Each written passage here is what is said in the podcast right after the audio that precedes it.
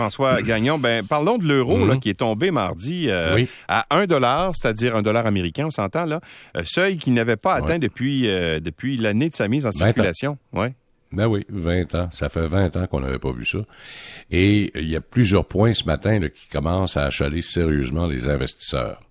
On va commencer par les Chinois. Ouais. Les Chinois, euh, il y a un nouveau variant qui vient de faire son apparition, qu'on appelle le BA5.2.1, là, et qui oblige le gouvernement, parce que là-bas, là, tu sais, regarde ici, euh, il y en a plusieurs, les convois de liberté, devraient peut-être aller faire un tour en Chine, parce que ce matin, ça va pas bien. Alors, on reconfine encore une fois euh, des villes, de- t'as vu Macao, entre autres, là, qui Ouais. est fermé en fin de semaine, là. Euh, on referme des, des usines dans un contexte international où euh, l'approvisionnement est extrêmement difficile et extrêmement serré. T'as l'autre point aussi en Europe où euh, l'euro euh, qui, qui tombe à parité, ça va faire mal aux entreprises américaines parce qu'ils devront exporter à moindre coût. Euh, et les Européens qui, eux, de leur côté, risquent d'avoir des problèmes d'approvisionnement avec le gaz naturel. Alors, Ouais. ce qui se passe ce matin, le gaz naturel explose de 2% encore. Écoute, là, depuis... euh, euh, depuis le mini shutdown de vendredi dernier, là, où les Russes ont empêché euh, la livraison de, gaz naturel, ça monte de 2% par jour. C'est pas des blagues. Et ça commence à, à mettre l'économie euh, déjà qui est fragilisée extrêmement difficile. Alors, ce que les investisseurs font, ils se lancent vers la devise américaine parce que ça a toujours été la valeur refuge au niveau international. Ouais. Ce qui fait en sorte que le dollar américain a quand même grimpé de 14% au cours des dernières semaines. Et aussi, on achète en masse des obligations américaines. Ça, ça fait baisser le rendement, mais ça fait augmenter le prix aussi en même temps. Alors là, on se retrouve dans une situation où on devrait avoir- on va avoir les chiffres de l'inflation demain. On parle de 8,8% On est en pleine saison des euh, résultats financiers. D'abord avoir Pepsi là, qui a présenté des résultats tout à fait exceptionnels et même hausse ses prévisions pour les prochains mois. Mais il y en a d'autres euh, qui ont un peu plus de difficultés dans le domaine euh, du- des ventes au détail. Et ça, ça a peur justement les investisseurs. Et demain, ben nous, on va avoir euh, certainement une forte hausse des taux d'intérêt. On parle de 75 points de base. Ouais. Euh, c'est trois quarts de 1 là. Alors donc, ça va euh, faire mal, ça aussi. là.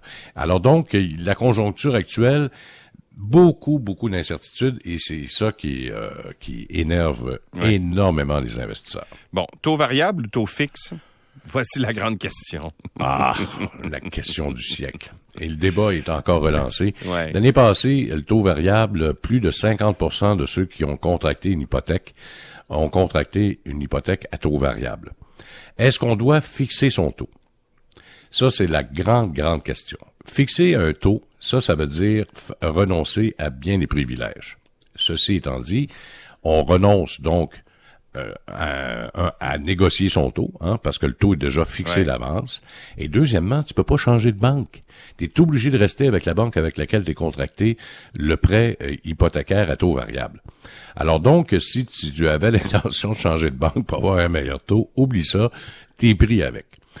Moi, ce que je conseillerais aux gens, là, ce matin, on est à 2,75, là, ça, c'est le meilleur taux qu'on peut avoir, ça peut aller jusqu'à 3,25 Ouais. de prendre un taux hypothécaire variable au lieu d'avoir un taux là, fixe qui peut avoisiner les 6% ce matin, là, hein, quand même 6% par rapport à 2,75, c'est quand même une grosse différence. Demain, ça va être à 3,5% Ça va vous coûter une centaine de pièces de plus. Moi, ce que je, conseillerais aux gens, c'est de prendre un taux variable, mais si vous êtes capable de payer l'équivalent du taux fixe, vous ne verrez pas passer la tempête. Du tout, du tout, du tout. Avant que le taux variable arrive à 6 Ouais. il va avoir de l'eau qui va couler en dessous du pont. Et deuxièmement, ben, ça va vous permettre de rembourser votre hypothèque beaucoup plus rapidement. Alors donc, vous faites une pierre deux coups. Euh, ceux et Ouais, celles Mais ça, ça, il faut qui quand même. pas, Ça, ça, c'est par contre, il faut que ce- tu sois disciplinés. discipliné et que Oui. tu surveilles les taux, puis que tu saches Oui. quand sortir, puis quand fixer ton taux quand c'est nécessaire. Mais Non? habituellement, sur le long terme, là, sur le long terme, quelqu'un qui prend un taux variable, j'ai Ouais. toujours pris un taux variable, t'es, t'es toujours gagnant. Si t'es, si t'es capable de payer un taux fixe, euh, l'équivalent d'un taux fixe plus élevé, tu verras jamais passer des fluctuations de taux d'intérêt. Hmm. Alors donc, ça te permet de rembourser ton hypothèque plus rapidement et de sauver des milliers de dollars sur euh, 20, 25 ans Ouais. euh, en termes d'intérêt. Sauf que si vous êtes une personne qui dormait très très mal avec un taux variable, ben allez-y avec un taux fixe pour être capable de dire bon ben les cinq prochaines années, je vais avoir un paiement par exemple de 1500 dollars, puis ça bougera pas d'une scène. Mm. Là à ce moment-là, vous dormez peut-être un peu plus tranquille. C'est et ça, ça s'appelle euh, être capable de contrôler sa tolérance au risque. Bon, d'accord. Alors, c'est pas tout le monde qui a es capable, toi? Euh, ben, moi, j'ai fixé, moi j'ai un taux fixe euh, que Oui. j'ai renouvelé euh, tout récemment. Puis, euh, ben, en fait, il y a, il y a quelques quelques mois. Puis, je, suis très très très bas. Alors, je suis très heureux de ça. Bon. Moi, je pense que j'ai fait une bonne affaire. Oui, oui. Ben, si, si euh, ceux et celles qui ont renouvelé, par exemple, il y a un an et demi, alors que les taux Ah, étaient moi, c'est encore moins que ça. là. C'était au, prin- au printemps, tôt au printemps. Là. Puis, Cette année? oui. Puis, euh, je, suis en- je, suis- je suis en bas de 3 Fait que Ah non, non, bien- ça, bien c'est, content. ça, c'est correct, ça a augmenté Ouais. beaucoup à partir du mois d'avril. Ouais. Alors donc, euh, à ce moment-là, ça a commencé à grimper. Euh, ceux qui ont réussi à se négocier un taux en bas de 3% ou encore qui ont, euh, ont contracté un prêt hypothécaire à 2,25 fixe pour 5 Ouais. ans l'année passée, ben garde, eux autres, ils n'ont pas de problème. Ils peuvent dormir tranquilles sur leurs deux oreilles, même si les taux d'intérêt augmentent jusqu'à 6 Ouais. il n'y aura pas de bobo. C'est ma philosophie. Voilà. Dormir sur ses deux oreilles, c'est extrêmement difficile d'ailleurs. hein. Ça prend, en tout cas, je sais pas comment on fait ça.